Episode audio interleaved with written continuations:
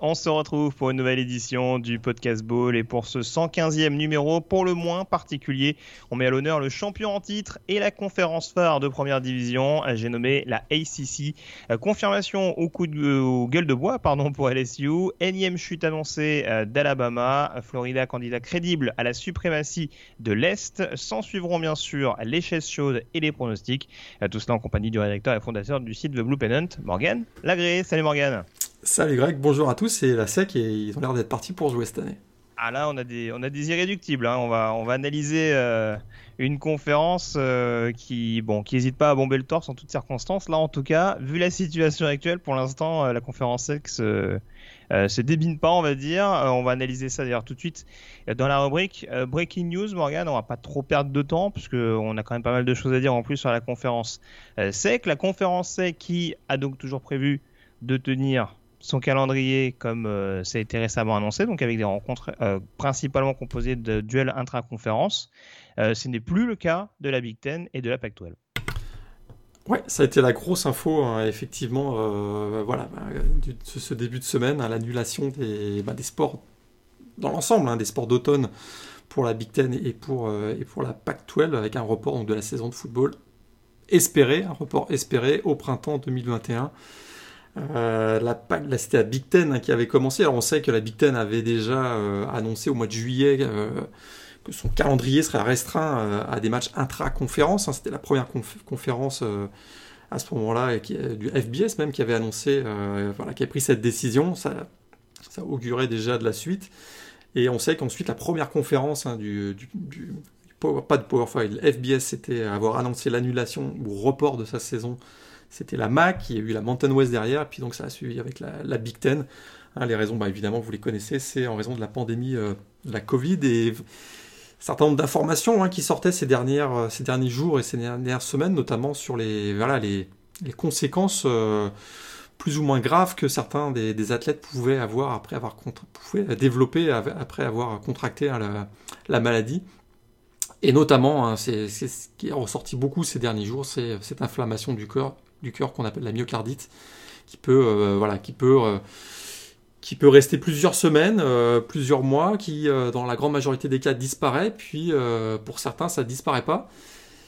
Et voilà, et donc principe de précaution, hein, la Big Ten suivi de la Pac-12, ils ont décidé finalement de, d'essayer d'en savoir un peu plus sur ce qui se passait, ce qui entourait voilà, toute, cette maladie avant de, avant de revenir sur le terrain, alors déjà, la Big Ten avait déjà annoncé un dimanche euh, la suspension des entraînements en, équipement.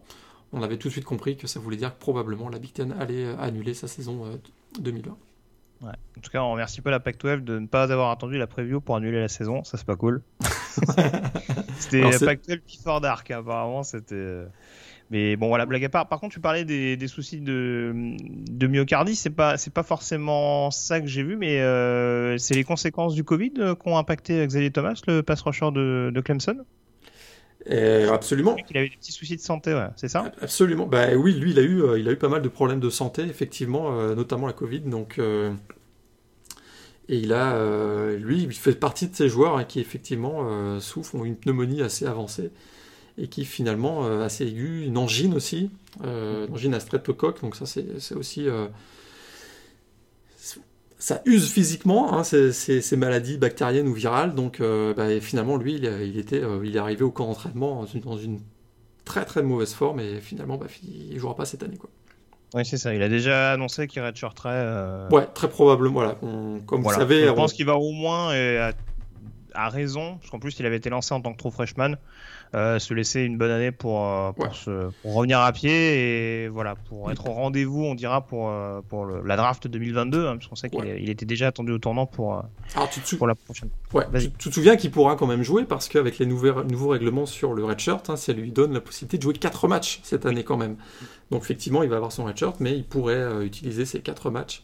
On sait que la, la CC va jouer 11 matchs normalement cette année. Donc il serait absent à peu près de 7 matchs, ce qui représente à peu près 2 mois. Les deux premiers mois, il risque de manquer. Il jouait probablement la fin, la fin de saison. Alors, tu as commencé à parler de la MAC tout à l'heure, mais euh, donc il n'y a pas que la Big Ten et la Pac-12 donc qui euh, ont jeté l'éponge sur euh, sur cette saison automnale, puisque donc au sein des autres, au sein des conférences du Power 5, on a donc la MAC également, la Mountain West avec notamment donc Boise State qui était attendu au tournant.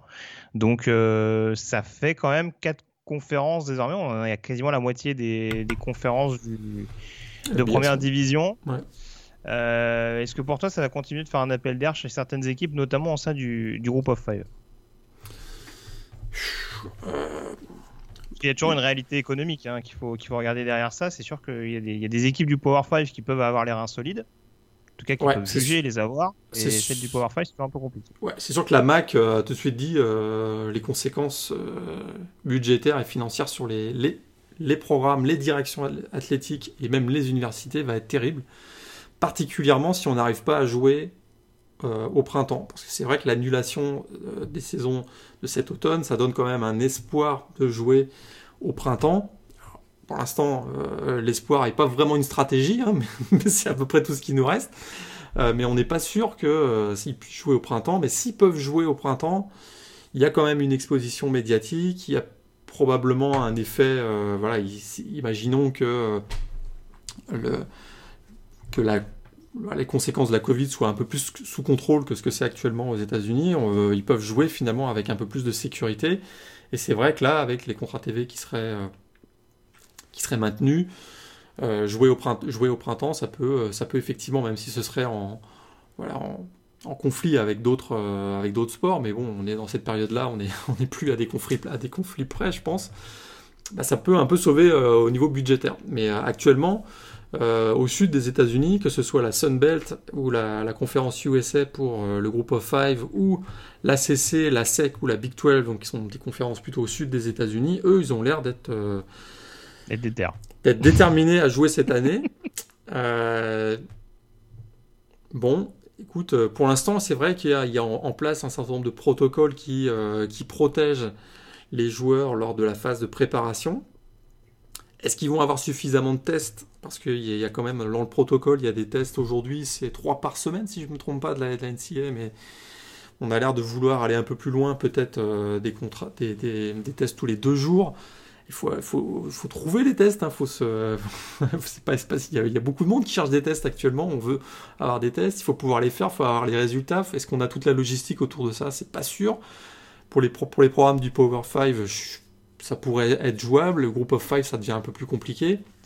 Mais alors, ça, je l'ai pas dit, Morgan, mais on parlait de la conférence USA. Il me semble que Old Dominion a déjà dit qu'il ne disputerait pas la saison. Par Old Dominion, voilà, eux, ils ont dit euh, on n'aura pas les moyens d'y arriver. Quoi. Euh, très clairement, c'est une décision. Euh, bah, évidemment, on pense, on prend une décision avec la santé des joueurs en, tête.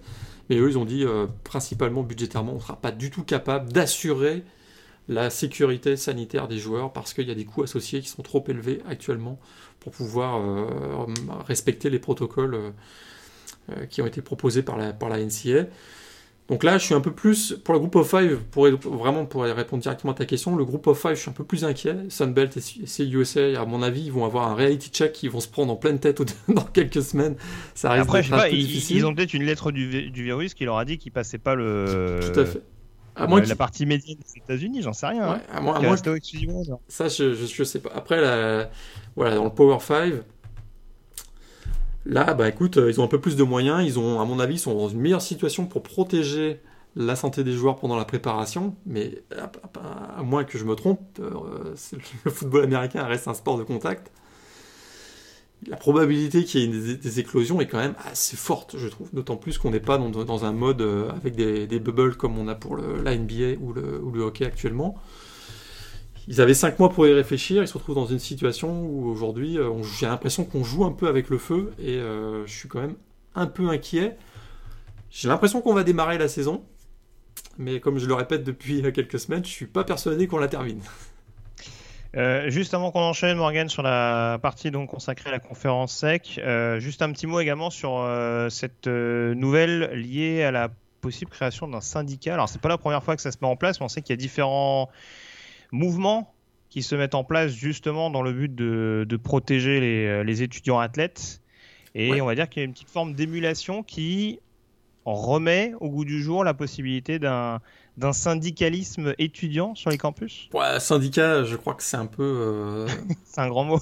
ouais, c'est pas tout à fait. D'abord, euh, pour être. Une super fraternité, si tu peux faire. Ouais, plutôt une, ouais, plutôt ce serait plus une association, euh, une, association des, des, sportifs universitaires ou des, étudiants athlètes. Parce que le syndicalisme, on avait déjà eu, on est déjà passé par là en 2014, si tu te souviens. Il y avait un joueur des Northwestern, Kane Coulter, qui avait déjà euh, lancé l'initiative de, créer un syndicat. Et puis, euh, bah écoute, c'était passé devant, euh, la, juridiction. c'était la juridiction de Chicago, si je me souviens bien, qui avait, finalement, bah, qui avait indiqué que ce n'était pas, compatible le syndicalisme avec le monde étudiant parce que le syndicat ne défendrait des employés et aujourd'hui, les, joueurs de college football ne sont pas des employés. Et d'ailleurs, euh, si je me souviens bien, dans ce qui avait été annoncé, c'était que le, fait qu'il y ait et des mouvements et des, euh, organismes privés et publics, hein, des facs privés et des facs publics, ça ne rendait pas possible le fait d'avoir un syndicat à, l'américaine, qui n'est pas tout à fait la même chose que les syndicats euh, type CGT qu'on peut connaître en France, etc. Donc je pense qu'il peut y avoir un mouvement de défense des intérêts des joueurs, ça passera pas par un syndicalisme comme on peut le, connaître. En tout cas, la ah, situation faisant, aussi triste qu'elle puisse être, ça reste quand même une situation de force pour les étudiants pour peut-être essayer de gratter un peu plus de choses. Et on sait qu'il y a pas mal de revendications depuis plusieurs années maintenant. Alors là, je suis complètement d'accord et c'est plutôt une bonne nouvelle parce que je trouve que effectivement l'équipe commence à avoir un rééquilibrage à la faveur des joueurs, c'est-à-dire que ben, toute cette période-là, ils ont compris que ils, ils le savaient déjà d'ailleurs, hein, mais ils ont compris qu'ils euh, pouvaient être entendus, c'est-à-dire qu'ils profitent du moment un peu difficile que, vont traverser les universités pour d'abord se faire entendre sur un certain nombre de revendications. Et je pense que c'est un moment où euh, effectivement ils peuvent, euh, ils peuvent obtenir pas mal de choses. On sait déjà qu'à partir de janvier 2021, il va y avoir la possibilité d'être rémunéré pour son droit à l'image, hein, tu, te souviens, et puis bah, je pense que effectivement, euh, leur voix va être de plus en plus entendue. On parle de deux mouvements. Il y a We Are United qui est parti euh, de la PAC-12. Il y a We Want to Play qui a été initié, pas vraiment initié, mais le parole a été plus été Trevor Lawrence ces derniers jours. Les deux mouvements se sont un peu rejoints et on a l'impression qu'effectivement, la voix des joueurs et le, un certain nombre de revendications qui commencent déjà à être, à être entendues, puisque la NCA a accordé une année d'éligibilité supplémentaire pour tous ceux qui vont opt-out ou qui ne pourront pas jouer en, 2020 à cause de, la Covid. Donc déjà, ça c'était une revendication forte euh, de ce mouvement et ça a été déjà accepté. Euh, tous les protocoles pour garantir la, sécurité sanitaire et les recommandations très fortes ont aussi été acceptés par les universités. Donc on voit qu'il commence à y avoir un gros mouvement. Après, le gros voilà, le, gros thème dont il va falloir parler à un moment donné, c'est la rémunération globale. Et puis là, je, pense qu'avec, en, étant coordonné avec une association, ils vont avoir beaucoup plus de force qu'en étant, euh, voilà, qu'en ayant des actions individuelles. C'est sûr. Bon bah écoute, en tout cas, on, suivra ça. Et puis euh, une dernière breaking news également. Euh, bon, ça, c'est pas un été fabuleux hein, pour d'anciens coachs mémorables de college football. On avait déjà évoqué euh, notamment le, décès de euh, c'était Pat Dye et Johnny Majors, notamment les anciens coachs d'Auburn de, et Tennessee. On a appris également la disparition cette semaine de euh, alors c'est Bill Yeoman, pardon, l'ancien head coach donc de Houston, connu notamment pour avoir révélé la Vir Offense. Ah les bons, les fameux split back. ouais, c'est deux split back. C'est du football un peu à l'ancienne, hein, on va pas se mentir. C'est voilà, c'est du, ah, du, c'est du jeu d'option un peu précurseur, on va dire. Quand c'est bien exécuté, c'est spectaculaire quand même. Ouais. Ça a été, pas, pas convaincu. on s'en rappelle aussi et surtout parce que ça a été institué par Lou Holtz, je crois, notamment à Arkansas. Euh, et il me semble également que c'était pas mal euh, utilisé par Thomas Osborne du côté de Nebraska. Donc euh, voilà, mais c'est une tactique qu'on voit très, très, très, très peu aujourd'hui. Ah, dans le football, ouais. C'est surtout en high school que ça s'utilise. Après. Exact, c'est ce que j'allais dire. Chez les jeunes, on voit, on voit quand même beaucoup, beaucoup ça. Hein, euh, cette option avec deux split back, on, on voit quand même de, assez régulièrement dans le bah, tu, mets, tu, mets, ton principal à tête cubée et puis après euh, en avant Guingamp. Hein.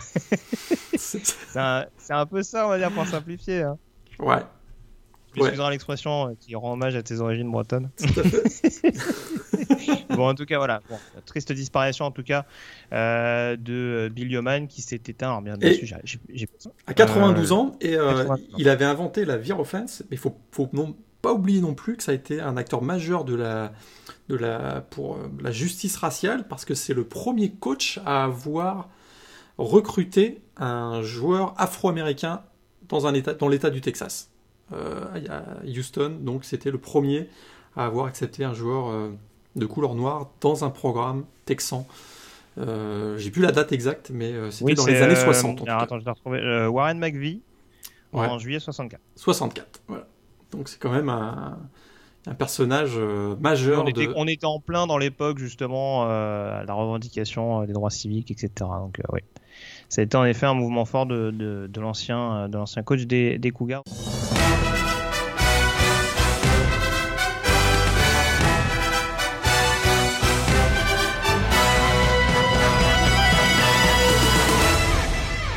On peut désormais enchaîner, Morgan, sur euh, euh, ce focus consacré donc à la conférence C. 14 équipes à passer sur le grill et il y a pas mal de choses donc à dire, à commencer notamment par le champion en titre, les LSU Tigers, donc euh, vainqueur l'année passée hein, dans le sillage de son vainqueur du trophée Iceman, Joe Burrow, et LSU qui s'est un petit peu déplumé. Quand même, on a eu l'occasion d'en reparler à l'occasion de la preview top 25. Il y a une grosse reconstruction qui s'amorce du côté de Bâton Rouge, que ce soit offensivement et euh, défensivement. Et on sait que le head coach, Edward Joron, qui avait été pendant longtemps décrié lors de sa prise de fonction, euh, avait retrouvé grâce aux yeux des fans d'LSU. Est-ce que ça peut être la fin de la lune de miel entre Edward Joron et LSU, euh, en tout cas à commencer par cette saison? Pour lui, ça va être une année charnière, si on met le focus sur Edward Joron, parce que malgré le titre de la saison dernière, je, crois qu'il y a encore des sceptiques. Il y a encore des sceptiques sur sa, capacité à être un grand coach. Euh, alors, ce sera quand même une année de transition malgré tout. Euh, un remaniement au niveau du coaching staff, parce qu'en plus d'un grand nombre de joueurs qui sont partis, on a aussi euh, des coachs qui sont partis, et pas des, moindres, puisque son, défense, son coordinateur défensif, Dave Aranda, est parti à Baylor, et Joe Brady celui qui a révolutionné l'attaque euh, des Tigers ces deux dernières années, est parti aussi euh, du côté de la NFL. Donc là, on se retrouve avec euh, des joueurs à remplacer, un coaching staff à remplacer, et, malgré tout, il y a quand même de l'optimisme. Alors, pour répondre directement à la question, d'abord l'année dernière, c'était quand même une année exceptionnelle. ils ont battu Alabama, ils ont, ils ont humilié Georgia, ils ont gagné le titre en battant Oklahoma et Clemson, c'était absolument fantastique. Euh, ils ont quand même pas mal de joueurs qui sont de retour. Je sais pas ce que tu en penses, mais euh, il y a quand même du beau monde qui revient en attaque, en défense. Oui, oui, non, c'est sûr. On avait évoqué notamment le fait que malgré le départ de Justin Jefferson, il y avait quand même euh, deux receveurs qui ont largement l'envergure de catcher des ballons et d'être précieux en termes de possession et de jeu profond. Euh, on va pas reparler du trident, notamment au niveau du backfield offensif, euh, qui peut être très très excitant entre Chris Curry, John Emery et, Tyrion Davis Price.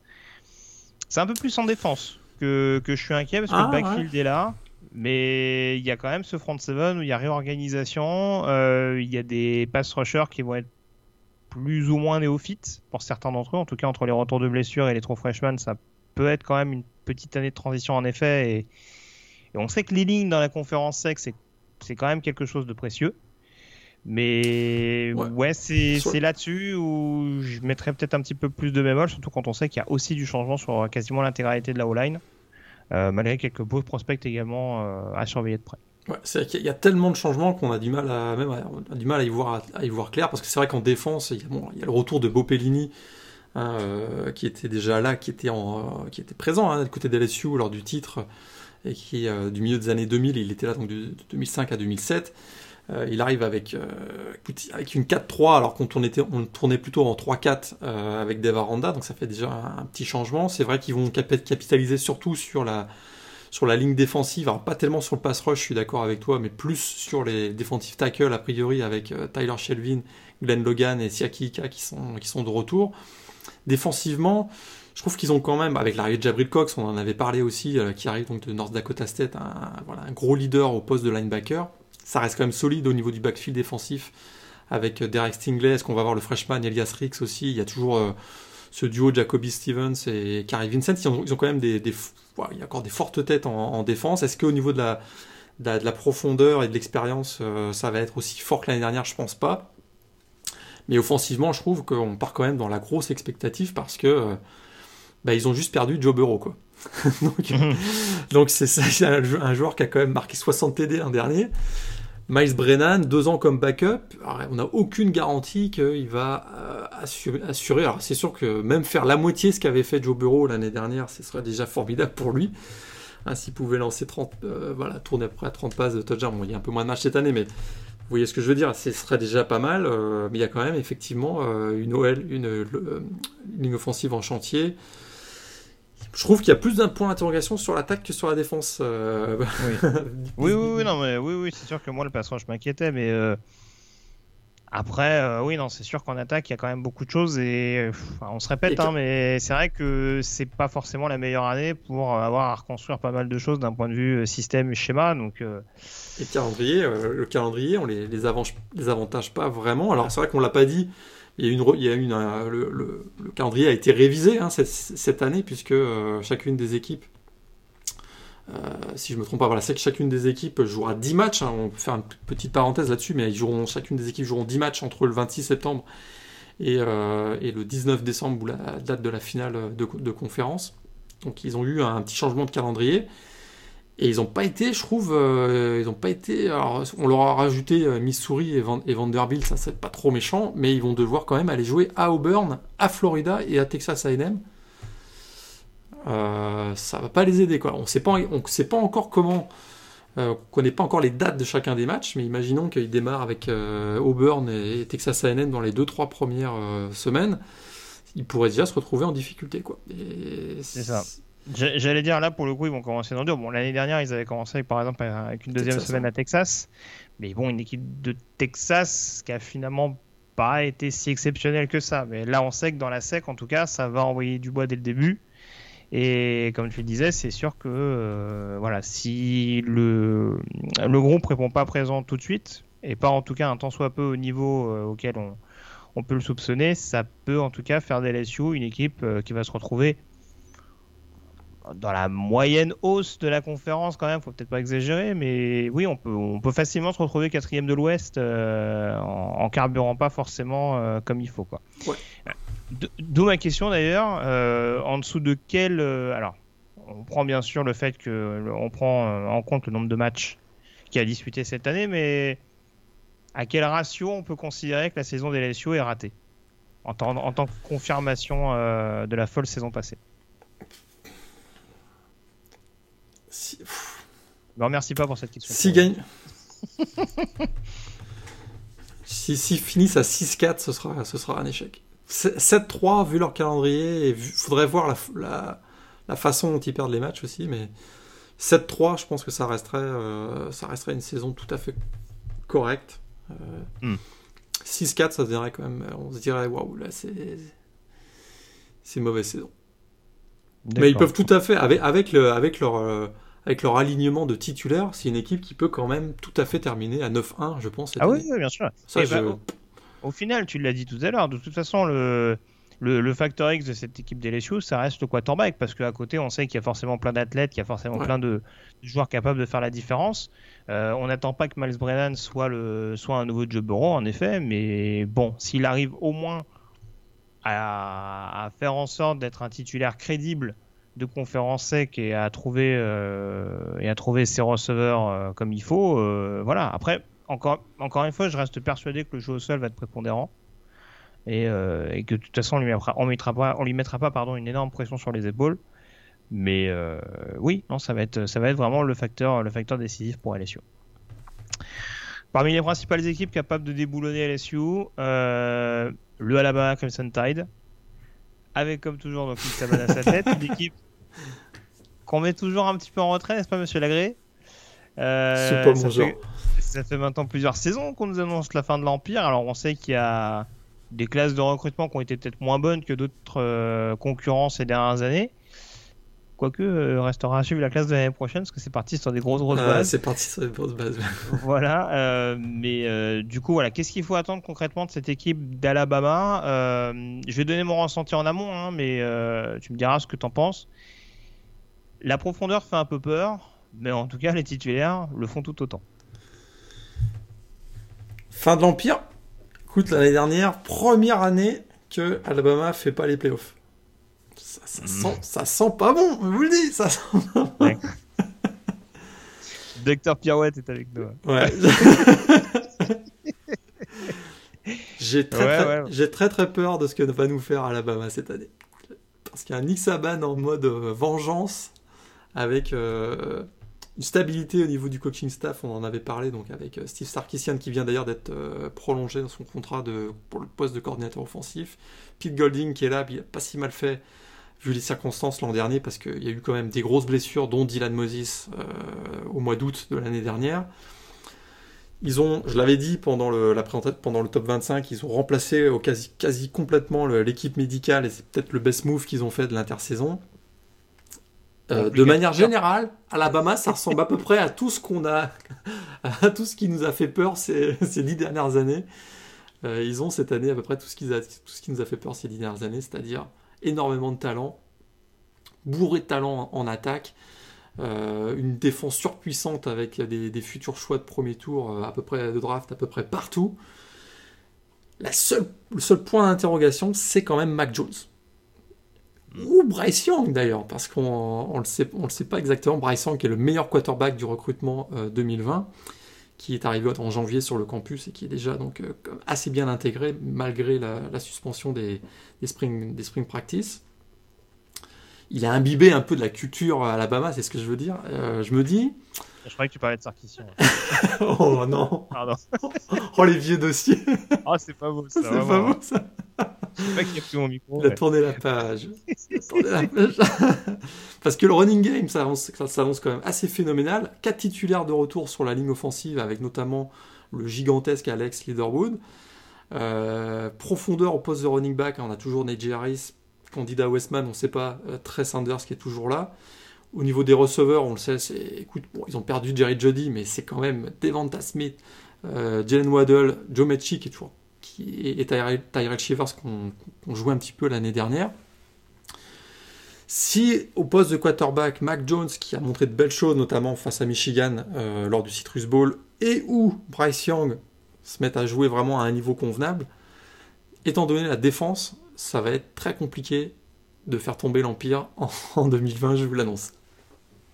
Ouais, ouais. Pour, pour moi, ils sont quand même favoris. Bon, on, a, on a l'occasion de, de Ouais. faire les pronostics Ouais, tout à l'heure, mais euh, oui, ça peut être en tout cas la principale équipe capable de. Je pense, l'année 2019, les blessures, ont- on n'aime pas se cacher derrière les blessures parce que tous les programmes ont des, ont des blessures. Mais c'est vrai quand tu perds ton, ton quarterback titulaire, tu as Tagovailoa dans le rush final, euh, puisque notamment il n'était pas là face à Auburn, la défaite face à Bonix et Auburn, ça joue quand même, euh, ça, ça joue quand même beaucoup. Et là, l'équipe me semble être de retour à 100% avec des joueurs qu'on connaît pas forcément tous encore très très bien. hein. C'est vrai qu'au poste de, cornerback, par exemple, un joueur comme Josh Joby, on l'a découvert l'année dernière, mais on ne sait pas exactement ce qu'il vaut sur l'ensemble d'une saison. Mais je pense que c'est des joueurs qui sont. Il n'y a, que des 4 et des 5 étoiles, n'oubliez pas. Donc c'est un programme qui va rester quand même extrêmement costaud. Et puis je suis d'accord avec toi, qui reste quand même le favori, pas uniquement par son, euh, par son passé récent, mais aussi parce qu'il y a une qualité euh, ici des recrutements qui est, qui est absolument énorme.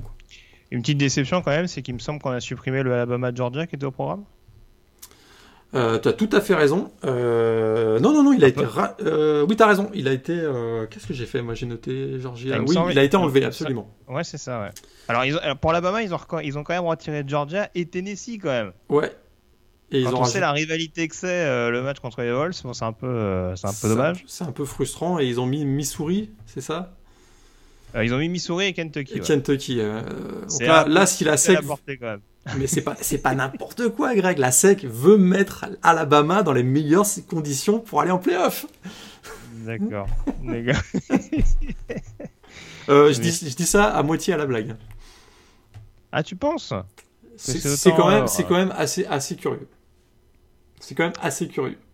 Bah écoute, on aura l'occasion de Je parler de m'interroge. Georgia. mais bon, Georgia qui, qui, qui, à qui on retire Auburn et Alabama pour mettre Mississippi State Arkansas, euh, bon, ça... c'est un délire aussi, hein, mais bon. Ah bah, est-ce que c'est pas le même délire?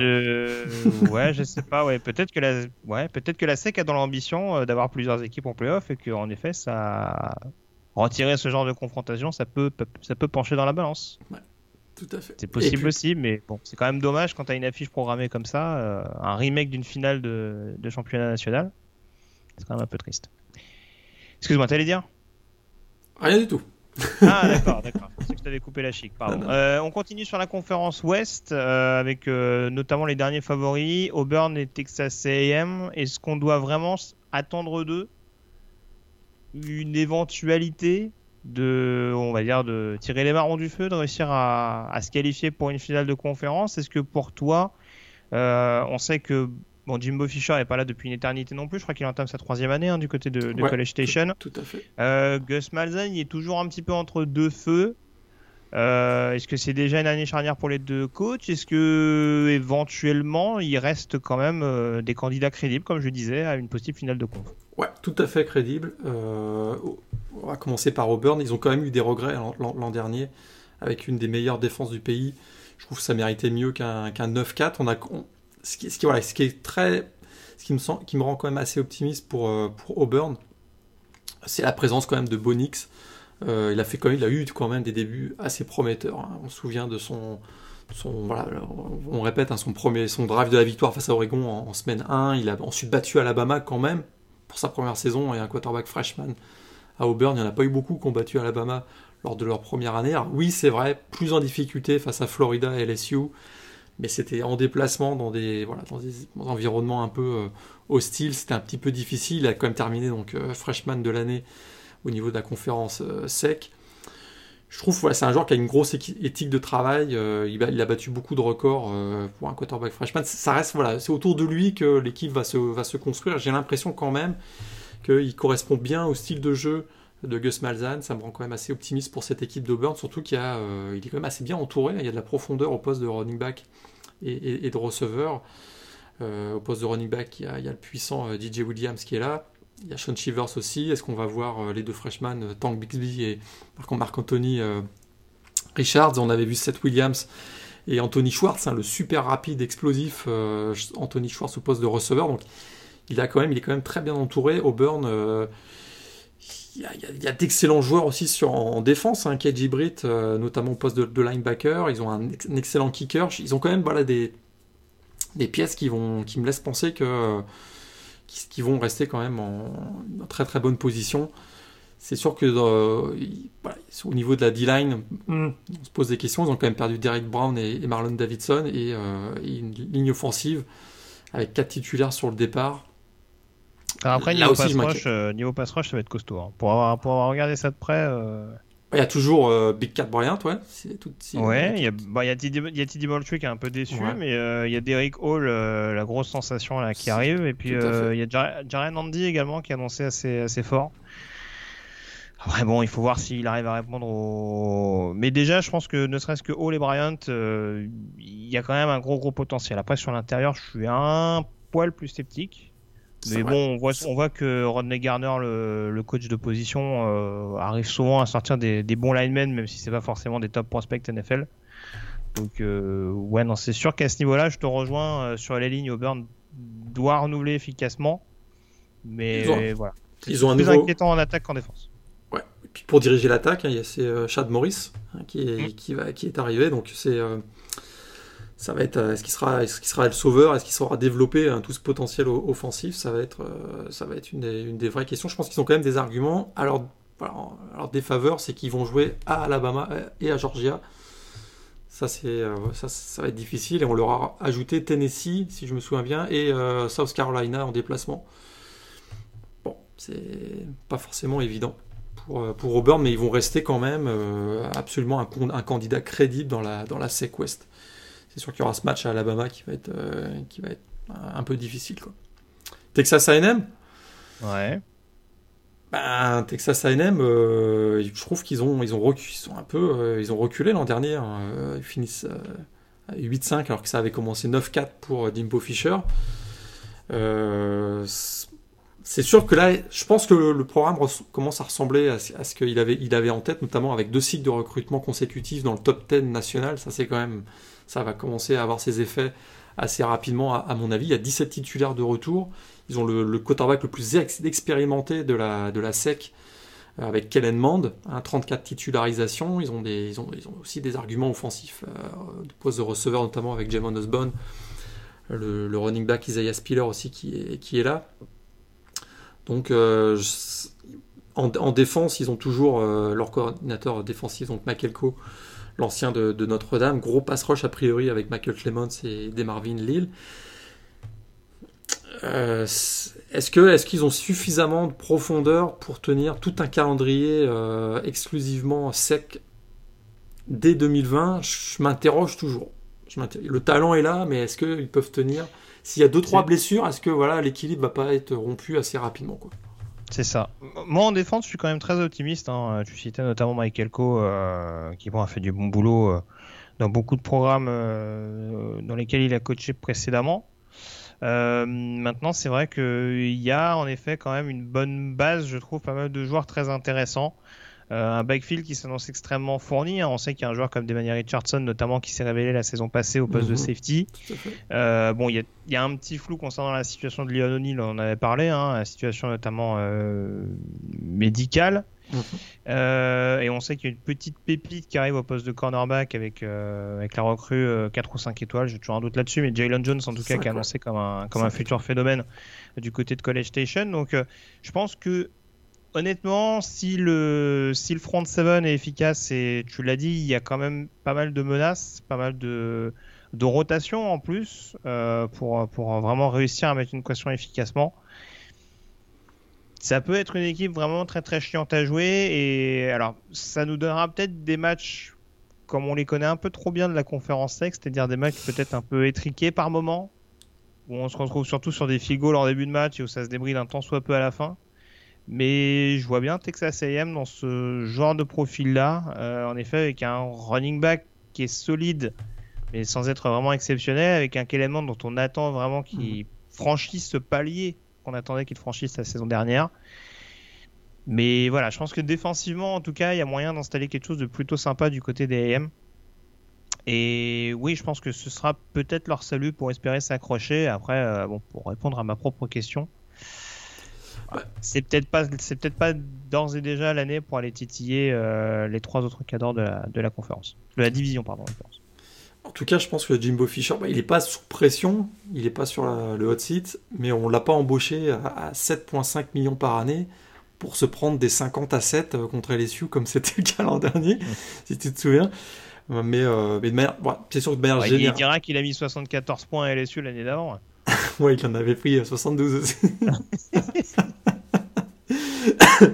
et, euh, mais c'est sûr que Auburn et Texas A&M restent a priori il y a un consensus autour de cette idée. Il reste quand même les grosses menaces pour LSU pour la deuxième place dans la SEC si on part sur l'idée que Alabama euh, est le favori. Je pense au Burn, LSU et Texas A&M, ils forment à peu près le, groupe qui, est candidat pour aller embêter Alabama. Alors justement, si on compare notamment avec les principales forces de la division Est, est-ce qu'il faut s'attendre peut-être à un petit revirement de situation? On sait que c'est un peu plus disparate en termes de niveau au niveau de cette division Est. Maintenant, on a quand même deux gros programmes qui sont euh, au sommet de l'affiche. Donc euh, Georgia, qui, a mis la main sur, euh, c'est quoi, ces trois derniers titres de division? Exactement. C'est ça. alors que Florida avait, fait les, avait remporté les deux précédentes de mémoire. Avec Jim McElwain avec Jim McElwain. donc du coup, ça reste très partagé entre les deux programmes et on attend à voir qui va se tirer la bourre. On a également un, un, gros outsider avec Tennessee, y a pas mal de zones d'ombre. On, en avait, on en a parlé rapidement pardon, lors de la preview top 25. Euh, qu'est-ce qu'il faut attendre concrètement de cette division Est? Est-ce qu'il faut encore s'attendre à une division coupée en deux? Et euh, sur ces trois larrons, est-ce que tu as déjà une hiérarchie bien établie dans ta tête? Sans donner, bien entendu, exercice compliqué. Ouais. Alors, Ton pronostic. de manière générale, tu- ouais. Ouais, je pense qu'on va le comprendre assez rapidement. Mais...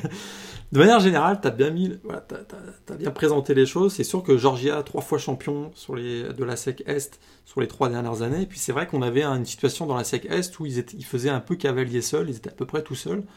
Là, depuis l'année dernière, et notamment la fin de saison dernière, ouais, et avec l'arrivée notamment de Jeremy Pruitt à Tennessee, celle de, Dan Mullen à Florida, on voit qu'il commence à y avoir un peu plus de volume de candidats prétendant d'abord au titre de la division et clairement prétendant aussi au titre de conférence. Et ça, c'est effectivement où là, il y a un rééquilibrage, un balancement un peu du centre de gravité vers l'Est, je trouve, parce que euh, dans, le rapport de force, parce qu'effectivement, Florida, écoute, euh, ils, finissent dans le top 10 des deux dernières saisons, 20, euh, 21 victoires pour Dan Mullen en- à ses deux premières saisons à la tête de Florida, c'est quand même pas mal, mais c'est sûr que pour passer un cap, il, il faudra renverser Georgia, ce que les Gators hein, n'ont pas réussi à faire sur les trois dernières saisons, puisqu'ils ont été battus euh, lors, des trois euh, lors des trois dernières saisons face à, Georgia.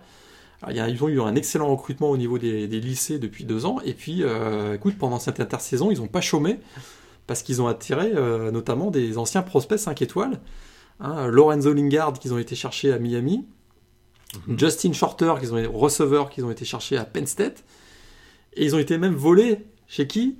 Brendan euh, Brenton Cox, ancien prospect 5 étoiles de quel programme? De Georgia. De Georgia, les gros malins. Donc, euh, donc là, ils se mettent dans une situation avec euh, plutôt favorable, et puis surtout, Florida, hein, écoute, ce qui nous rend de plus en plus optimistes que jamais, c'est l'éclosion de Kyle, complètement inattendu d'ailleurs, de Kyle Trask, un, joueur qui euh, est arrivé à Florida en n'ayant pas joué, en n'ayant pas été titularisé une seule fois au niveau lycée, imaginez ça. Euh, C'était quand même assez incroyable, mais qui avait un talent brut et il était toujours derrière un, quarterback numéro 1 qui était plus fort que lui. Mais il a réussi des, choses, assez incroyables. La meilleure perf offensive depuis, je l'avais je l'avais déjà indiqué la dernière fois, depuis Tim, euh, Tim Thibault. Donc c'est c'est assez, incroyable. Et du talent sur tous les postes offensifs. Poste de running back, donc je dit, Lorenzo Lingard, qui rejoint quand même le duo Damian Pierce, Malik Davis, qui sont quand même des joueurs assez performants. Au poste de receveur, on avait déjà Trevon Grimes, Kadarius Tony et Jacob euh, Copeland. Vient s'ajouter euh, Justin Shorter, en plus peut-être du meilleur Titan de la conférence Kyle Pitts. C'est quand même euh, intéressant. Le bémol, c'est la ligne offensive. C'est un peu léger, je trouve, pour le, pour oui, la- je pour- te rejoins. pour la SEC. que, ouais. Défensivement, on va peut-être pouvoir en, en parler, mais c'est sûr que si Florida devait être le voilà l'équipe qui ferait tomber Georgia, il va falloir qu'il soit un peu plus performant sur la ligne offensive, j'ai l'impression. Ah bah surtout pour protéger quel trace, oui, quand ils vont quand ils vont croiser les Bulldogs, oui, il y a- il y a deux trois rushers qui peuvent éventuellement les Ouais. mettre la main dessus.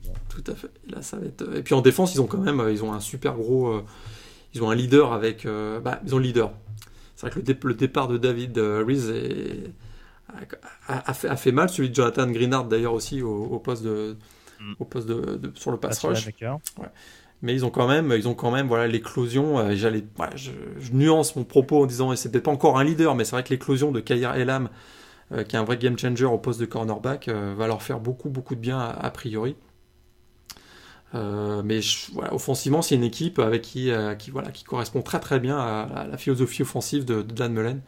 Et ça me laisse, il y a un gros buzz autour de Florida, mais je pense qu'il y a des raisons, ils ont vraiment des vrais arguments pour euh, embêter Georgia.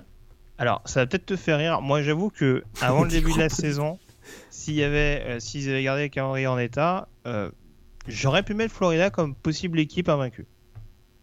Parce que le calendrier me paraissait pas énormissime. Il me semble qu'ils avaient notamment, alors ils avaient LSU à la maison.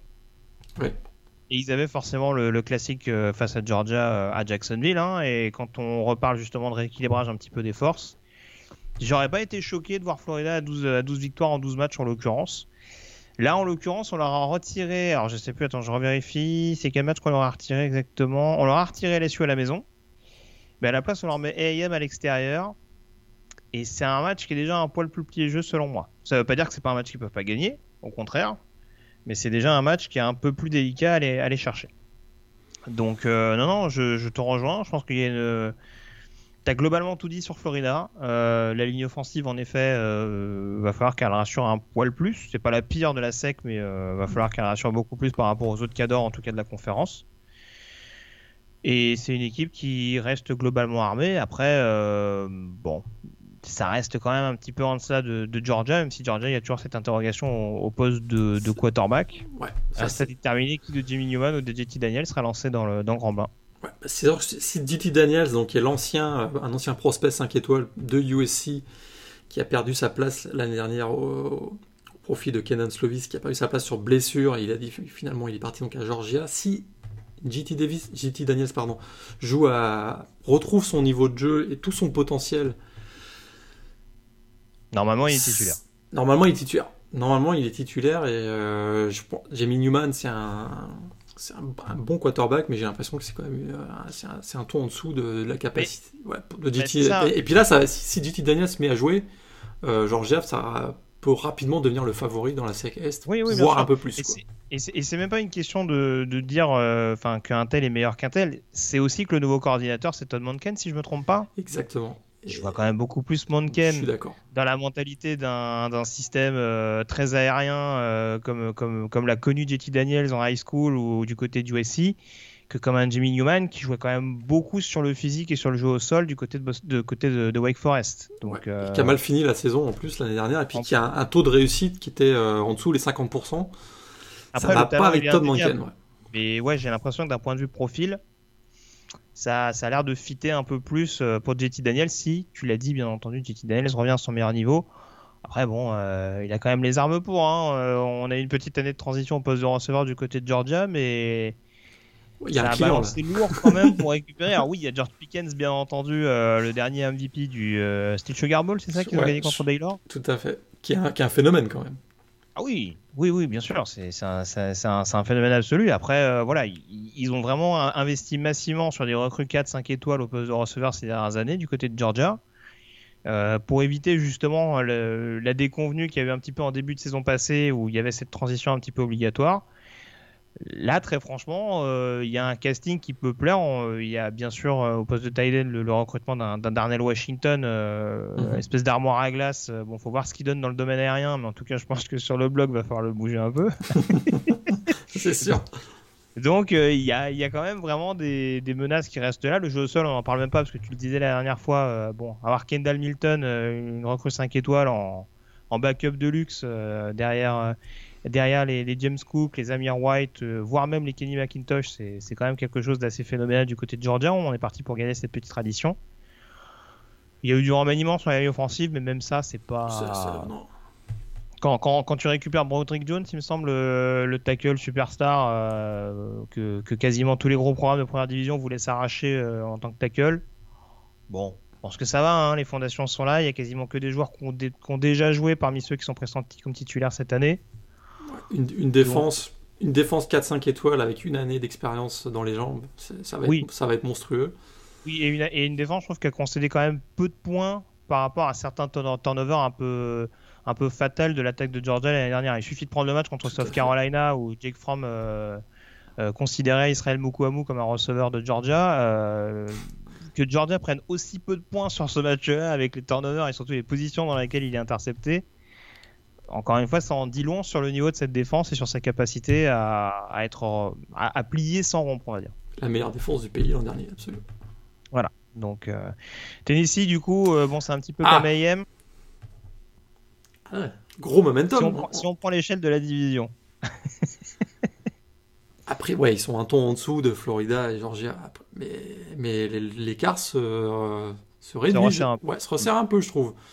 Bon, par contre, faut qu'ils arrêtent de passer par la case prison, hein, parce qu'au bout d'un moment, ça va se voir. Hein. ouais. parce que Bryce Thompson, ils l'ont rattrapé par la peau du slip l'année dernière. Bon, là, a priori, euh, il y a encore deux qui ont sauté pendant l'intersaison de titulaires. Ouais, c'est banal dans la sexe, ça, ce que tu me racontes là. Ah, je sais pas, je sais pas. bon, apparemment, ça devient craignos, ça, à Knoxville. Moi, j'y mets pas les pieds, hein, je te dis tout. bah, ce qui était craignos, en tout cas, c'était qu'ils n'avaient pas, ils pas eu un bilan positif depuis 2007 en match intrasec. Et l'an dernier, ils, dernier, ils finissent avec 5-3. Donc c'est plutôt intéressant. Ils ont plutôt un gros momentum avec 6 victoires euh, consécutives, 7 de leurs 8 derniers matchs. Jim Chaney, bah, ça commence à marcher, le coordinateur offensif euh, à Tennessee. Euh. Après, c'est ce que je disais, c'est ce que je disais dans la fiche sur le site. c'est que faut toujours être méfiant parce que oui, en effet, il y a, une rédemption, mais comme c'est comme c'est comme c'est lié à un temps fort de fin de saison, même si paradoxalement le temps fort de fin de saison c'est aussi lié aux confrontations intra-conférences. Euh, voilà, est-ce que c'est vraiment juste, euh, on va dire, une équipe qui a pris feu euh, comme ça sur une série et après, bon, on risque de retomber dans les travers? Ou est-ce que vraiment on peut mettre de côté les, les, petites on va dire, les, défaites un peu tâches contre BYU ou Georgia State? Je trouve qu'écoute, Jeremy Pruitt, il a fait quand même. Il y a des gros progrès au niveau du recrutement. Euh, il, y a des, joueurs qui sont. Il y a une certaine stabilité, je trouve. Je trouve le, le, cœur de, l'équipe est quand même. Revient cette année. C'est là où je me dis, euh, il y a quand même de l'espoir. Effectivement, on peut se dire, ça peut être un peu. Ils ont flambé en fin de saison dernière, mais ils ont flambé en. J'ai l'impression. Euh, voilà, en mettant des bases sur une saison 2020 qui est plutôt prometteuse à mon avis, avec euh, Jared Guarantano, donc le, quarterback titulaire, a priori, puisque c'est vrai qu'on avait vu Brian Morer et on verra, on verra peut-être Harrison Bailey, d'ailleurs le trou, le trou freshman, mais il y a quand même des armes. Euh, ce qui, ce qui, écoute, un des arguments que j'avais déjà sorti, hein, c'est vrai que dans, la, dans le top 25, mais ils ont probablement la meilleure O-line de la conférence sec. Et, euh, ah et ça, c'est ça, ça joue énormément, énormément, ça, que ce soit pour le running game ou pour le jeu aérien. Quand, quand tu joues derrière la meilleure O-line euh, de la sexe, ça te met quand même un gros avantage. Quoi. Ah oui, bien sûr. Mais on parlait de Florida tout à l'heure, mais euh, je veux dire, en perdant Emmett Gooden, donc qui fait partie des fameux joueurs qui ont été mhm. impliqués dans des, dans des problèmes extrasportifs, ils ont des lignes, mais ils ont des lignes de bûcherons. C'est-à-dire qu'ils ont, ils ont une telle profondeur sur, en attaque et en défense Là, pour le coup, je reviens à ce que je disais tout à l'heure. La SEC, ça se gagne avant tout sur les lignes, et a priori, Jeremy Pruitt l'a compris, parce que c'est vraiment un axe euh, prépondérant pour lui. Et en termes de profondeur, faut que les autres postes suivent un peu, parce qu'en effet, c'est un petit peu inégal, mais sur les lignes, en tout cas, c'est pas loin d'être la meilleure équipe euh, si, on, si, on cumule, si on cumule tous les postes, quoi. Je trouve. Euh, avec Alabama, ouais, je pense que sur la ligne, bah avec Alabama sur la, avec Alabama sur la ligne, je pense c'est ils sont ils sont très proches. Peut-être un tout petit peu derrière Alabama, ils sont très proches. Derrière, Et du côté de Tennessee, il y a Henry Tohoto. Attention, mhm.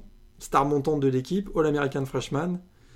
Ça peut être aussi un, l'équipe peut, peut se trouver son identité défensive autour de, de ce joueur qui a un, qui a un cœur monstrueux et qui, euh, qui sera peut-être un peu le, voilà, le symbole du renouveau et de la rédemption, comme tu le disais, de, Tennessee euh, en 2020. J'ai vraiment, vraiment hâte de voir cette équipe. Je suis, euh, je suis très intéressé de voir ce qu'ils vont faire. Et écoute, je vais même faire une petite confidence. Je serais même très heureux qu'on revoie Tennessee très proche de l'élite de la SEC parce que ça nous manquait quand même beaucoup, je trouve. j'ai eu peur. J'ai eu peur. Là, là, tu sais que j'ai très peur pour les pronos. Hein. Là, j'ai très peur pour les pronos. Hein. On verra. Là, je le sens arriver en pleine tronche, ton Tennessee en finale de con, j'ai très peur. Mais euh, voilà, par contre, ça c'est un peu en contradiction avec ce que je viens de dire, mais euh, gros bémol passe rush. Va falloir remplacer bah, Darrell Taylor. C'est bon, c'est sûr qu'ils ont perdu un gros avec Darrell Taylor, c'est ça, c'est oh. certain. Ça, c'est ça, c'est certain. Euh, ouais, ouais, c'est sûr. C'est ouais, va falloir vraiment trouver quelqu'un pour mettre un petit peu de pression parce que sans pass rush Tennessee, euh, voilà, contre contre les all line adverses, ça va peut-être pas forcément, ça va devenir un, peu rédhibitoire pour espérer s'imposer. Euh, on a parlé des 7 cadors euh, de cette conférence. On va évoquer maintenant d'éventuelles surprises en mettant notamment le focus sur. alors, on a notamment accentué sur des équipes qui n'avaient pas forcément changé de head coach pendant l'intersaison. on a déjà commencé plus ou moins à parler de Tennessee. Kentucky également avec Mark Stoops qui fait des miracles saison après saison. En tout cas, qui relance un programme euh, où le football c'était pas forcément la priorité loin de là. Euh, sauf Carolina également avec Will Muschamp qui a, encore une fois fait un recrutement séduisant. Euh, quelle est parmi ces équipes celle qui peut le plus te surprendre? J'ai pas cité ben. Vanderbilt également avec Derek, Mason, mais la reconstruction est un peu plus vaste. Est-ce qu'il y a une équipe surprise dans, ce lot-là que, que tu vois bien placée? Ouais, moi j'ai une équipe que je, Attention. Pourtant, ils ont perdu toute leur attaque l'année dernière. Mhm. Euh, ils ont perdu un joueur. Un joueur qui était toute leur attaque. Je parle de Lynn Boden Jr., le, quarterback. le pire, c'est qu'il me l'a dit, hein, mais Vainqueur des trophées Paul Arnold, donc le joueur le plus meilleur polyvalent de la saison. Meilleur coureur de la SEC l'an dernier. Pourtant, il était au poste de quarterback, mais il jouait pas au poste de quarterback. Il, il lançait le ballon, il, faisait les réceptions, il courait, enfin c'était hallucinant. Hein. Et bien malgré tout, je reste très enthousiaste avec cette équipe de Kentucky parce que Mark Stoops, 4 bowls consécutifs, écoute, il a une fiche de 44-44 à Kentucky. Euh, jamais oublier que c'était quand même. Euh, ils sont dans la sec uniquement pour le basket, il hein, faut jamais, faut jamais l'oublier quand même. Euh, il fait des miracles et j'ai l'impression que ça va continuer parce qu'ils perdent Lynn Bowden Jr., c'est vrai, mais ils retrouvent Terry Wilson qui était quand même leur titulaire de 2018 qui était blessé l'an dernier. Pour cette raison d'ailleurs qu'on a replacé Lynn Bowden qui était plutôt un, un edgeback receveur au poste de quarterback, ça a été, euh, voilà, ça a été miraculeux. Mais Terry Wilson revient, 10-3 au poste de quarterback titulaire. Et je trouve qu'il est plus efficace et probablement plus fiable dans un rôle plus traditionnel de, quarterback. Euh, il avait notamment, euh, il, tourne à 66% de réussite à, la passe. Il y a Joey Gatwood aussi qui arrive de Auburn, n'oublions pas, qui est une recrue du top 100 en 2018. Donc là, il, comment, il, la succession de Lynn Bowden Jr. a l'air d'être à peu près assurée. Et il y a 17 titulaires de retour, une O-line solide, 4 titulaires de retour avec un joueur comme London, euh, London Young notamment, puis bien sûr au poste de centre, Drake Jackson. Il y a un trio de running back qui est aussi de retour, Azim Rose, euh, Cavossier Smoke et euh, Chris Rodriguez. Poste de receveur, je veux bien que c'est voilà, Josh Ali et, Cleveland Thomas, bof quoi. Mais c'est un peu le bémol. C'est un peu le bémol quoi. Mais en défense, euh, n'oubliez jamais, c'est la deuxième meilleure défense contre la passe en 2019. Et pas uniquement parce qu'ils sont chargés au niveau du backfield défensif, c'est parce qu'ils ont des systèmes de jeu et notamment capacité à mettre le, à porter un peu le, à mettre du trouble un peu dans, la, dans le backfield offensif adverse et à venir embêter les quarterbacks et être très résistant notamment au poste de, linebacker avec un Jamar Watson que j'aime beaucoup aussi. Il y a Cédric Dor Jr. au poste de safety. Euh, je trouve que, ont aussi, il faut jamais l'oublier, un des avantages. Ils ont Max Duffy, un joueur que on, ne parle pas beaucoup, mais qui est le vainqueur du trophée Guy, meilleur punter de la saison.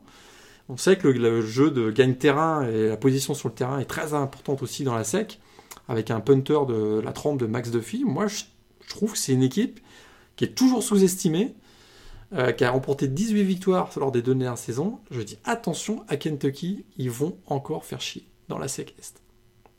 Et peut-être même se glisser. Peut-être même. J'ai très peur pour tes pronostics, sache Peut-être même se glisser euh, parmi le, top 3 dont on parlait tout à l'heure, c'est-à-dire euh, Florida, Georgia, Tennessee. J'ai très peur pour tes pronostics. Non, non, je te rejoins totalement. Et en plus, tu évoquais la stat contre la passe. Il y a quand même eu un gros, gros renouvellement de titulaires hein, sur, le, sur le backfield défensif. Euh, avec notamment les Mike Edwards qui sont partis en NFL, Lonnie Johnson bien entendu, enfin ce type de joueur-là qui était quand même pas facile à remplacer. Euh, il me semble d'ailleurs que l'ancienne recrue de LSU, Kelvin Joseph, n'était pas éligible l'année dernière. Et que pourtant, ouais, ils ont réussi à être hyper dominateurs dans ce, dans ce secteur-là. Et oui, en effet, je trouve que vraiment Mark Soups arrive à faire, arrive à faire beaucoup de choses avec peu d'éléments au final, enfin peu d'éléments euh, de base. Et bon, je suis pas sûr qu'offensivement ce soit aussi révolutionnaire. En effet, euh, Terry Wilson, c'est déjà pas forcément le quarterback euh, qui lance euh, énormément de base, même s'il lancera toujours plus que Lynn Bowden, là-dessus on est d'accord. Mais c'est vrai qu'il y, a un, ouais, il y a un poste de receveur qui, qui me pose un peu de question, mais oui, oui, je, je, non, je rejoins. C'est sûr que si on en fait une équipe vraiment poil à gratter, une équipe capable d'aller chercher à l'image du bilan global de Mark Stoops, au moins une fiche égale euh, malgré les grosses confrontations qui s'annoncent. Euh, oui. Après, au-delà, euh, je sais pas trop, mais oui, il y a au moins la place pour aller chercher de nouveau un bol. Et ils ont un gros avantage, c'est que chaque année, on les prend pour des jambons, et puis ils, ils surprennent à chaque année. Donc, c'est attention à Kentucky encore cette année. C'est sûr. Je l'ai dit, alors on leur a tiré au calendrier Auburn à l'extérieur, mais bon, on leur a mis Alabama à la place. Je sais pas s'ils auraient préféré Auburn. c'est sûr que là, ils n'ont pas gagné au change. South Carolina, par contre. Ah, je vais en parler tout à l'heure, je crois. On va en parler tout à l'heure. Ouais, on, va en parler tout à l'heure. On va parler des équipes. Alors, on a plus ou moins parlé des équipes, en tout cas en construction, les équipes qui avaient déjà un head coach. Euh, il y a eu beaucoup de changement de coach pendant cette intersaison du côté euh, de la SEC. Euh, c'est le cas notamment à Arkansas avec l'arrivée de Sam Pittman, l'ancien coach de la ligne offensive de Georgia. C'est le cas à Missouri avec Eli Drinkwist, donc euh, l'ancien head coach d'Appalachian State. Ole Miss et Mississippi State, bien entendu, qu'on fait venir les deux vedettes, Lane Kiffin du côté d'Oxford et Mike Leach du côté de mince, j'ai oublié Starkville, bien sûr. Est-ce qu'il y a une équipe qui peut déjà aller chercher un ball sur Antoine dans ce quatuor-là Non. Question Sérieux? Question suivante. Non. Sérieux? Oh non, j'en ai non, par contre, j'en ai au moins une. Il y en a une qui peut espérer un peu, je pense. Ah, je crois qu'on va pas être d'accord. Vas-y. je pense que. Peut-être Missouri. Oh, oh Ah ouais, on n'est pas du tout d'accord. d'accord, très bien. Missouri avec un énième changement de quarterback. Hein avec un, énième changement. Bah, euh, ils ont, d'ailleurs, on sait même, on sait pas lequel va démarrer. d'ailleurs, on sait pas encore lequel. Bah, écoute, si, si Sean Robinson, qui est donc un, ancien, un transfert de TCU, euh, qui avait pas joué, alors on se souvient hein, qu'il n'avait pas joué en 2019 en se disant qu'il allait prendre la succession de Kelly Bryant, qui lui-même arrivait de Clemson l'an passé. Mhm. Bah voilà, on arrive en 2020, donc c'est à lui maintenant d'être le successeur. Ça reste quand même un joueur qui a montré des choses à, à TCU.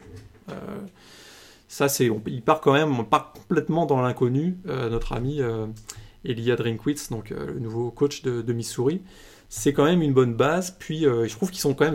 Il y a le retour de Larry Rountree qui est un très très solide running back.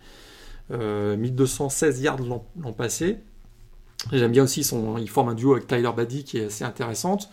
Damon Hazelton Junior qui joue sa, quoi, sa, sa 17e saison au niveau NCA. Lui qui est passé par Bolstead. Il se rapproche de JT Barrett, hein, le, coquin. Hein. Ouais, tout à fait, il se rapproche de JT Barrett. Et de notre ami, bien sûr. Et de Hunter Renfro, absolument. Euh, il y a quand même des arguments. C'est sûr que là, il passe à une autre de l'attaque, hein, parce qu'on sait qu'Elia euh, Drinkwitz, c'est un protégé de Gus Malzahn. Il a longtemps été proche de Gus Malzahn à Auburn, même à Arkansas State. Mais c'est la défense, je trouve. Là, je parle beaucoup de l'attaque, mais euh, la défense hein, de, Missouri, qui a fait des gros progrès en 2019 avec notamment le coordinateur défensif Ryan Walters, et euh, d'ailleurs tellement des gros progrès que Ilya Drinkwitz, qui prenait la succession donc, de Barry Odom, il a conservé le coordinateur défensif. C'est extrêmement rare quand il y a des changements de coaching staff qu'on conserve notamment des, des, postes aussi euh, importants que le poste de coordinateur défensif. Euh, ils ont, il, a la 16e défense du pays en dernier, il a 6e contre la passe, et il y a 6 titulaires de retour, euh, dont le fabuleux euh, Nick Bolton au poste de, linebacker, hein, le gros plaqueur. Je trouve qu'il y, a quand même pas mal de talent en, défense, avec un excellent duo de safety senior aussi, Josh Bledsoe et Tyree Gillespie. Je suis s'il y avait une équipe que, des quatre capacités que je devais ressortir pour éventuellement aller chercher un ball, c'est-à-dire finir à 5-5 cette année, ce serait Missouri essentiellement pour la défense, parce que j'ai quand même un gros point d'interrogation sur, euh, sur Sean Robinson euh, au sein de l'attaque No Huddle que va mettre en place euh, Elia Drinkwitz cette année. Je suis quand même déçu que tu n'aies pas parlé d'Olmis. Bah, Olmis, il y a du boulot, puis c'est. on parlait des interrogations au poste de quarterback. la défense. Je pense que s'il y a bien un duel, s'il y a bien une inconnue au poste de quarterback en première division, c'est Olmis. Hein. Ben, je vois pas Len Kiffin mettre. Euh, tu sais quoi? Je me demande si John Reese Plumley va pas être replacé à un autre poste que poste de quarterback. Bah, normalement, oui, il préfère, il préfère quand même les quarterbacks. Euh, plus à la mat chorale, quoi. Euh, voilà, c'est ça. Un peu plus disposé à jouer dans les airs. Et bon, John Reese Plumley, c'est quand même beaucoup. C'est. un nouveau Johnny Manziel, quoi. il, a, défoncé LSU quand même l'an dernier. Hein. John Reese Plumley. On peut quand même le dire. C'est un joueur très très très mobile. Oui, c'est sûr que voilà, mais après, de ce qu'il a montré, en tout cas, il a marqué les esprits et on peut l'imaginer dans la lutte. Après, je suis d'accord avec toi que Matt Corral, sur le principe, je pense, aura les, aura les faveurs de Kiffin. Ouais. Mais euh, ouais. alors, t'allais dire qu'est-ce qui te pin avec LSU alors? Avec LSU, avec Ole Miss. Sûr qu'offensivement, ils ont quelques. Bah, il y a un point d'interrogation sur le poste de quarterback, on l'a dit, parce que Matt Corral, bah, un gros prospect, mais il a jamais, il pas encore prouvé de quoi que ce soit au niveau NCS, si je me trompe pas. Donc, euh, mais il correspond plus à la philosophie Len Kiffin euh, a, priori. Écoute, il y a, au poste de running back, il y a Jarion Ely qui a plus qui a, brillé surtout sur, euh, sur, les équipes spéciales, mais qui reste quand même une valeur sûre. Il, forme un duo aussi avec un autre running back plus physique, Jarrod Snoop Cooner, mais On parle de Elijah Moore au poste de receveur ou on fait une, rubrique canine euh Oh, bah ça va, ça va. Ils sont jeunes, ils font des erreurs. Font des non, c'est pas, c'est pas un receveur que. C'est pas mon receveur préféré, je vais pas te dire le contraire, mais. Non, mais ça, bon, ça, ça, a été quand même un solide receveur de possession depuis son arrivée à Ole Miss. Après, il faut peut-être un petit peu plus de. Voilà, faut peut-être un petit peu de joueurs également pour lui retirer un petit peu de pression. Euh, je trouve que les Sanders, Drummond, Mingo, euh, c'est intéressant, mais bon, ça doit encore un petit peu exploser pour vraiment retirer cette pression justement des épaules d'Elijah Moore. Et puis, il y a, je reviendrai également sur le poste de Tyden, hein, parce qu'on sait que c'est un poste Ouais. qu'aime beaucoup euh, Kiffin. Euh, L'arrivée de Kenny Boa, le, le transfert de, de Temple. c'est la ligne, quoi. Mine de rien, il y a quand même. Ah, la ligne, t'as quand même des joueurs sympas. Hein. Les deux lignes, d'ailleurs. sur, sur la ligne de scrimmage, en général, c'est là où ils vont souffrir. Ah, Manque de talent, manque de profondeur, je trouve. la, ligne défensive, je suis d'accord avec toi. Après, offensivement, je trouve qu'il y a quand même des, des joueurs. Alors, ça reste jeune, hein, je te l'accorde. Mais euh, je sais qu'un un joueur comme Nick Broker arrive avec de gros espoirs. Ben Brandt, c'est quand même un des, un des gardes très intéressants au niveau de la première division au niveau de la conférence sec. Voilà, après, franchement, euh, faut voir un petit peu euh, le, système qui est mis en place par Lane Kiffin si ça arrive justement à solidifier un petit peu plus cette ligne. Je, je te dis clairement pas que c'est la ligne offensive la plus rassurante de conférence sec et on sait que ça a son importance, on le répète depuis le début de l'émission. J'ai hâte de voir tes pronostics. hein. Mais euh, j'ai pas pu le en finale, je te dis tout de suite. Toi, t'as laissé un mystère. Mais euh, oui, non, non, c'est sûr qu'en défense, euh, voilà, c'est un, c'est un poil plus inquiétant. Il y avait des revenants, notamment sur le poste de linebacker, mais il me semble que Sam Williams avait des problèmes judiciaires, non? Il me semble avoir repassé ça. Ce, serait, ce serait bien dommage parce que euh, c'est vrai qu'il y a Damon Clowney, là, le cousin de Jad Deveon, qui, est- qui a, qui a été recruté dernièrement. Mais si ouais, Sam Williams, c'est une valeur sûre aussi de l'équipe. Ouais, je vais essayer de retrouver, mais ouais, ouais, en termes de, en termes de pass rush, euh, c'était, quand même censé être un joueur euh, euh, vraiment d'impact. Après, voilà, le backfield également, faut voir. Je sais qu'ils ont récupéré notamment Otis Reese, le, le safety en provenance de Georgia, qui était plus ou moins barré par, par Richard LeCount et, et Lewis Sign notamment. Mais donc non, il y, a des, il y a des fondations intéressantes du côté de cette équipe d'Ole Miss. Après, si ça faisait tout, ça se saurait. Fond- ouais, fondation, je suis pas si sûr que dans ça. la division Ouest. Ah, ouais. Division Ouest, ça, ça va les tuer. Parce que malgré tout, ça va quand même être une année de transition. Il y a un nou- nouveau système.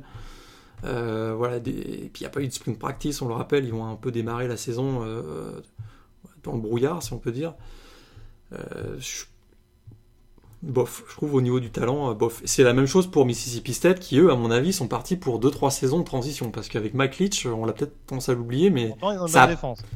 Enfin, pourtant, Ouais. ils ont des bons éléments en défense, je veux dire. Ils ont des bons éléments, mais la défense a quand même grosse déception l'an dernier, je trouve. Parce qu'en 2018, c'était l'une des meilleures du pays, puis il y a eu un, un recul quand même.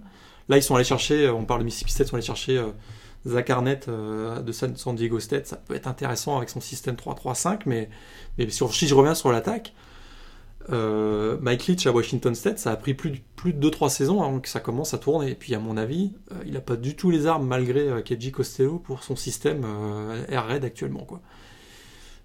Euh, je pense que Mississippi State sont partis quand même pour 2-3 saisons, euh, malgré le retour de, de Hill au poste de running back, lui qui est le, le meilleur euh, running back euh, au niveau statistique avec 1350 yards, 11 TD l'an dernier, malgré la présence, l'arrivée de Keji Costello qui avait quand même pas si mal fait de côté du Cardinal de Stanford. Ça va être compliqué quoi. C'est vraiment c'est un, changement culturel complet du côté de Mississippi State et je serais très surpris euh, que ça fonctionne dès cette année, mais avec Mike Leach, parfois on est surpris. Bon, on a compris que tu ne passeras pas tes vacances sur les bords du Mississippi. C'est bon à Ah, savoir. mais je- par contre, par contre, Oui. Ah, ah, ah. Len Kiffin et Mike Leach, je pense que ça va marcher dans les programmes où ils sont, mais pas dès l'année, pas dès 2020. Ah oui, oui, oui, oui, oui, oui, c'est sûr. Je pense que Mike Leach, ouais, en 22, 23, ça peut être intéressant. Len Kiffin, peut-être dès, 20 dès 2022, mais pas avant, pas avant, j'ai l'impression. Mais je serais, si je me trompe, je serais le premier à dire que je me suis trompé. Très bien. Avant qu'on passe aux chaises chaudes, t'as un mot à dire sur Arkansas ou pas? Sam, Sam- Sam Pittman, je suis, euh, je m'interroge. Il a aucune expérience de, de coaching. Il a juste dirigé la ligne offensive d'Arkansas et de Georgia. Alors on sait que c'est un excellent recruteur. Euh, il La a déjà- preuve, il a pris Philippe et Franks. et Xavier, et Xavier Kelly. Oui. Et, et Levi Draper qu'il a été chercher, hein, qui est un linebacker de Oklahoma, c'est vrai.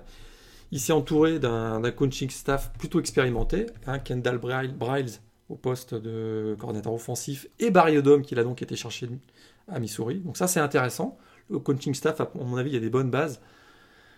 Mais euh, le reste, hein, à part Rakim Boyd au poste de running back, ouch. Ah, ça va ramer sévère. Hein. Ouch. Felipe Franks, ouais, ben pourquoi pas. C'est vrai que c'est un starter. Voilà, il a été titulaire à Florida en 2018, plutôt avec, succès d'ailleurs, avec 10 victoires. Ton sel face à Michigan au pitch ball.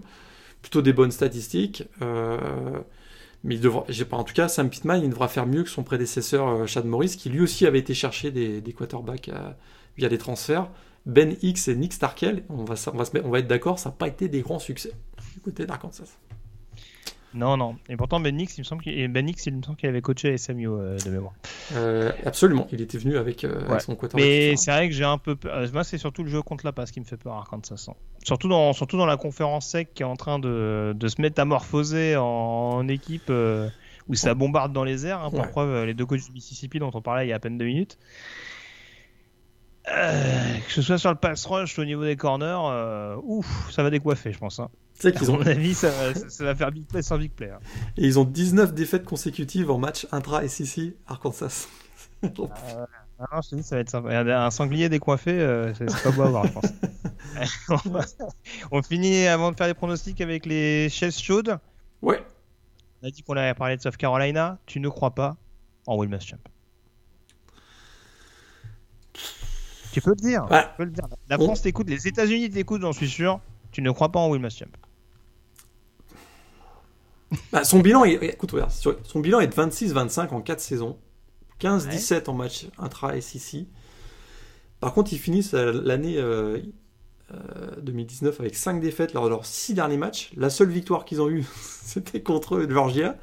On n'en revient toujours pas. La plus grosse surprise, le plus gros upset de la saison dernière dans la SEC. Ah, merci Rodrigo. Et, et Jacob. Merci, tout à fait. Mais je pense que cette victoire probablement lui a permis de sauver sa tête.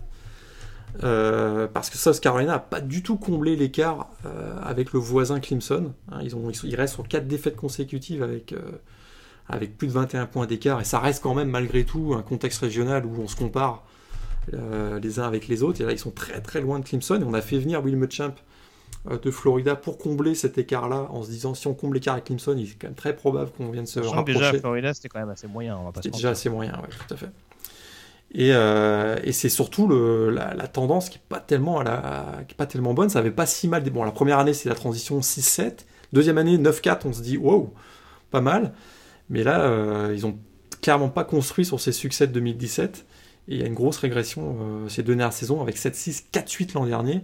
Et on s'attendait beaucoup mieux. C'est vrai qu'ils avaient un calendrier assez brutal l'année dernière.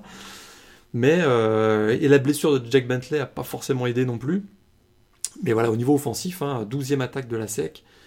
Et euh, il a été chercher la Mike Bobo pour essayer de redresser, de redynamiser ça, mais je suis pas très très très euh, optimiste pour Will Muschamp, et ce qui joue en sa défaveur en plus, c'est qu'il a revu son contrat dernièrement, et son, le buyout, hein, sa clause de, départ a été baissée après la saison 2020, et ça, ça pourrait lui être fatal. Euh, je me dis que s'il y en a un qui est sur la chaise chaude, c'est bien lui. C'est, encore une fois, c'est toujours le même problème avec Will c'est qu'au final, on regarde et on a l'impression que c'est un coordinateur en un peu mieux, quoi. C'est-à-dire qu'il il, a des défenses qui sont quand même euh, assez, assez détonnantes, quoi qu'on puisse en dire. Il arrive à développer des talents. Hein. Les derniers en date, Javon Kinlo, euh, qui a été drafté par les, par les Niners, mais on sait qu'il y a Ernest Jones sur le poste de linebacker, euh, JC Horn également sur le poste de cornerback, Moku Amu dont je parlais tout à l'heure. Mhm il, arrive toujours forcément, et là je pense que c'est pareil, sur la ligne défensive, euh, il y a quand même beaucoup, beaucoup de candidats assez crédibles pour, pour, mettre la pression sur le quarterback adverse. Donc défensivement, il arrive à sortir des joueurs, mais en attaque, euh, c'était déjà le cas du côté de, du côté de Gainesville.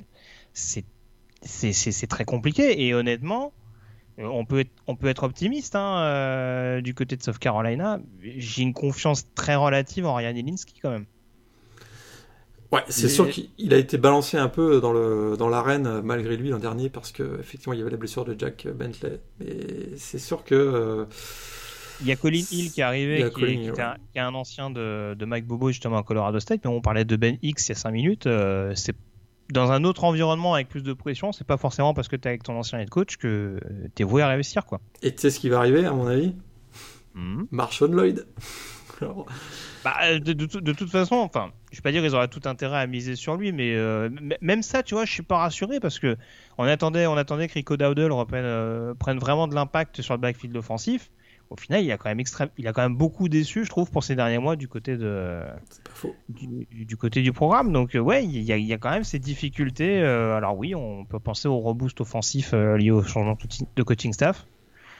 Mais ouais, il va peut-être falloir que Will Muschamp euh, se rappelle aussi qu'il est censé être coach d'une équipe et pas seulement regarder d'un seul côté du ballon. Quoi.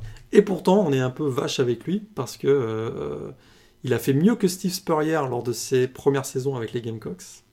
Premier coach de l'histoire à avoir qualifié South Carolina pour un bowl trois saisons, à ses trois premières saisons.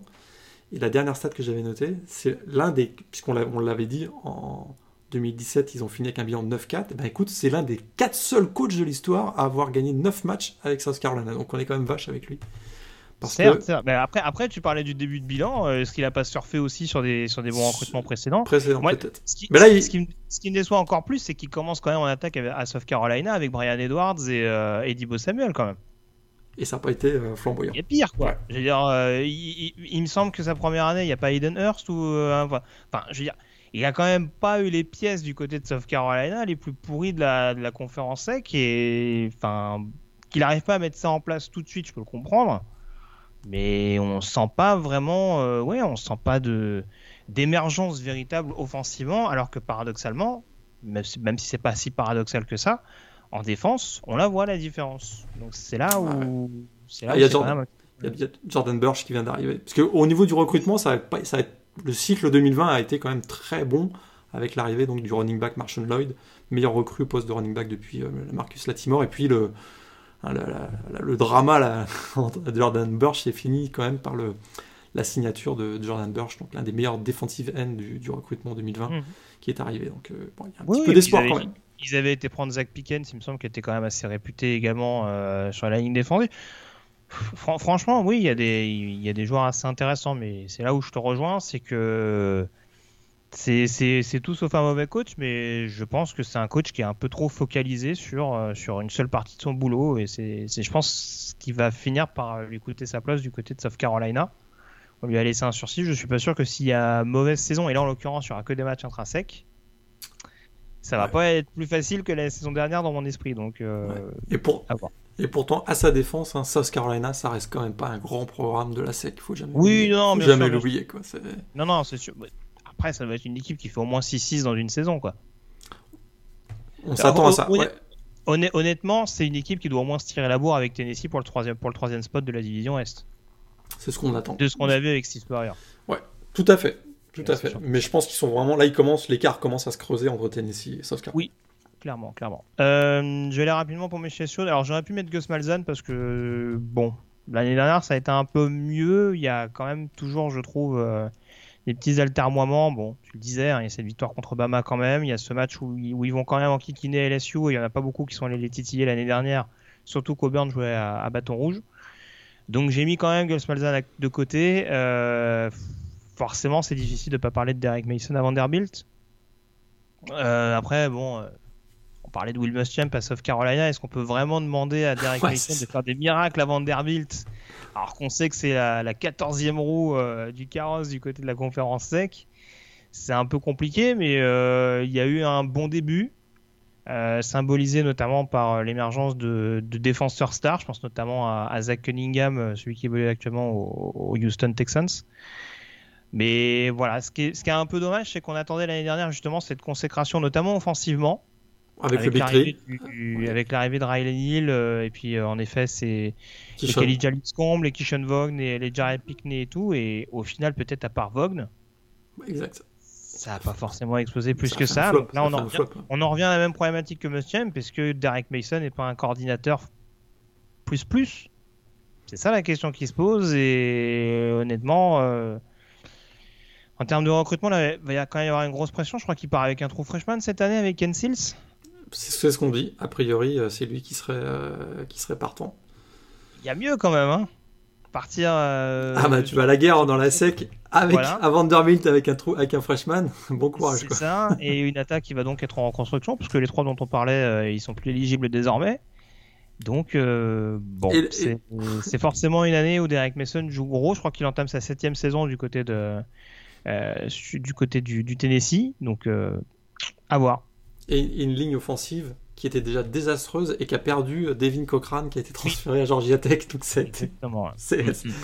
waouh, ça va être difficile pour. Il y a peu, il y a peu de comment dire, il y a peu d'éléments qui peuvent pousser à l'optimisme en tout cas du côté de Vanderbilt. On le souhaite bien entendu à Derek Mason. On n'a pas spécialement intérêt à ce que, ce que les Commodores euh, qui plutôt leur saison. Ouais, qui est plutôt un coach qui défend des valeurs euh, qui sont qui sont plutôt positives, mais c'est sûr mm. que bah, il est dans la sec, quoi. Et puis il n'a pas beaucoup d'armes, notamment au niveau du recrutement, puisqu'ils finissent à peu près tous les tout derniers du recrutement dans la sec chaque année. Ah, c'est ça. Et puis a priori, Jeremy Pruitt dans le Tennessee, euh, il met un peu plus les barbelés désormais. Ouais, il n'y a plus beaucoup de marge de manœuvre, effectivement. Voilà.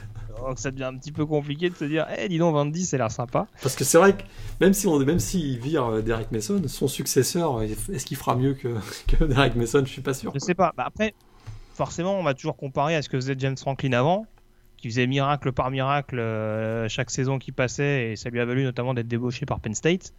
Mais c'est sûr que sur le principe, ouais, c'était une anomalie entre guillemets. C'était vraiment quelque chose. Euh, et encore une fois, James Franklin, voilà, ça reste un spécialiste offensif qui jouait aussi sur une grosse attaque à l'époque.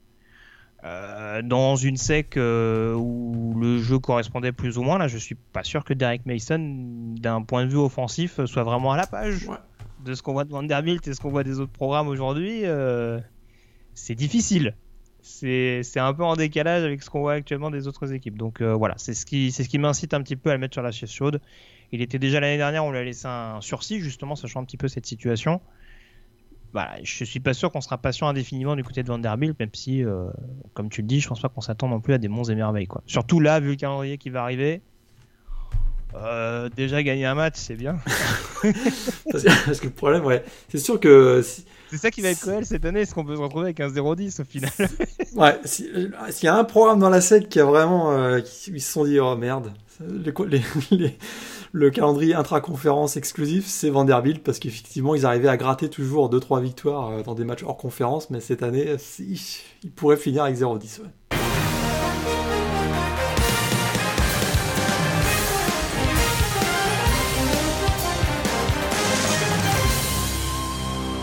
On en vient au pronostic, Morgan, pour finir cette émission.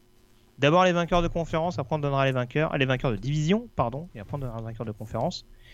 Qui sont tes favoris dans les différentes divisions? Je pense que tout le monde a compris. Hein.